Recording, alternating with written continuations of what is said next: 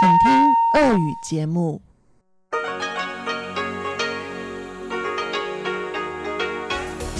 В эфире Международное радио Тайваня.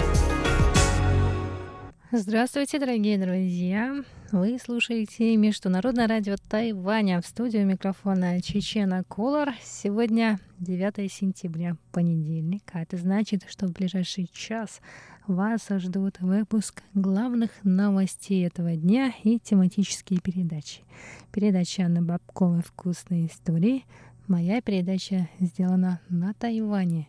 Передача Ивана Юмина «Хит-парад» и повтор передачи Лили «Учим китайский». Оставайтесь с нами.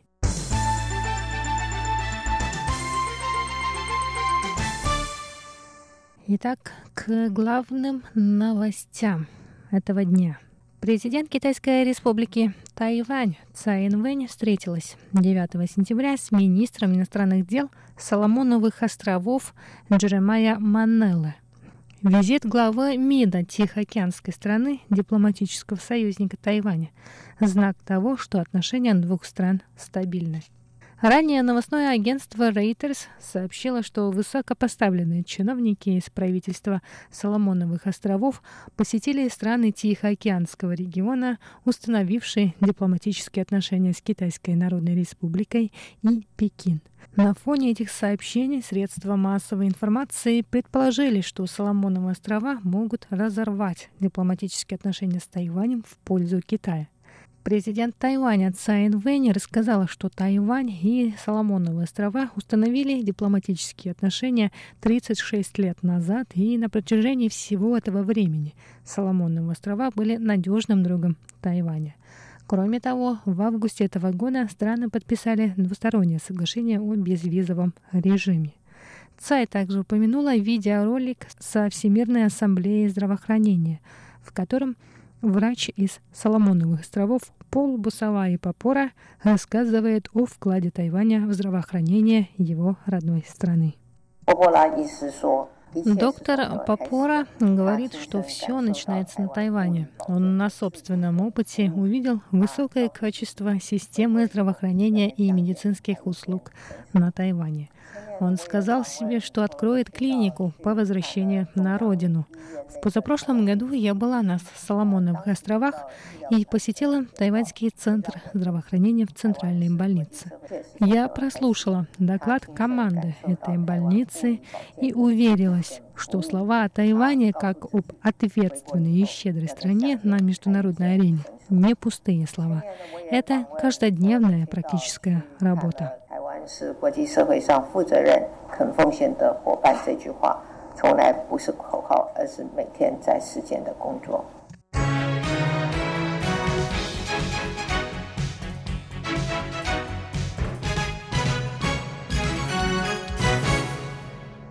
Совет по национальному развитию Китайской республики Тайвань сообщил 9 сентября, что к настоящему моменту более 400 иностранцев получили золотую карту зарубежного профессионала. В Совете заявили, что правительство Тайваня планирует еще большие послабления, чтобы больше иностранных специалистов приезжало и оставалось на Тайване.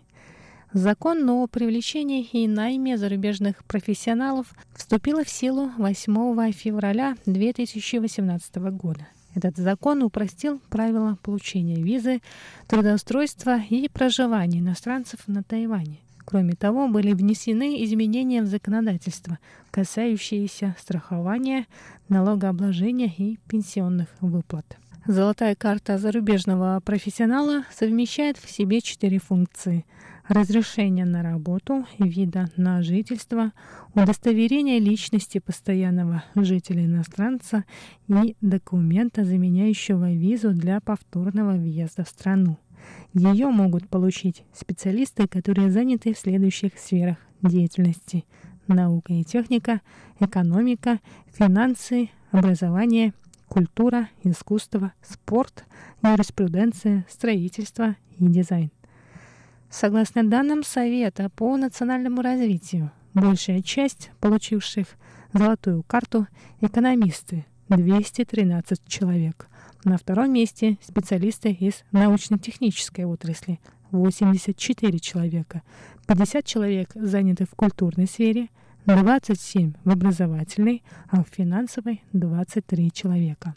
Также известно, что 103 обладателя этих карт – граждане США, 33 человека – гонконгцы, британцев – 35 человек, граждан Дании – 24 человека, 23 специалиста из Малайзии, а граждан Кореи и Сингапура – 20 и 19 человек соответственно.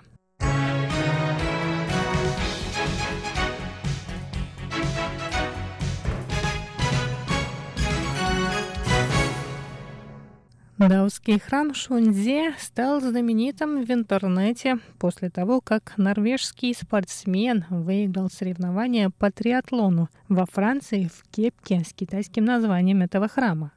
Храм Шунзе расположен в уезде Джанхуа. Густав Иден, 23-летний триатлонист из Норвегии, стал победителем чемпионата мира Ironman 2019 года, который прошел в Венеции во Франции. Он преодолел дистанцию в более чем 70 километров за рекордное количество времени. Победа спортсмена-рекордсмена принесла известность не только ему самому, но и храму Шунде, во время пересечения финишной прямой на Идане была кепка с иероглифами, обозначающими название даосского храма на Тайване. Сообщается, что спортсмен из Норвегии случайно нашел эту кепку в Японии. Иден посчитал, что эта кепка принесет ему удачу в будущих соревнованиях. Однако кепка принесла победу не только Идену. Представители храма Шунзе сообщают, что после этого случая спрос на кепки с названием храма вырос. Весь запас кепок раздали посетителям храма.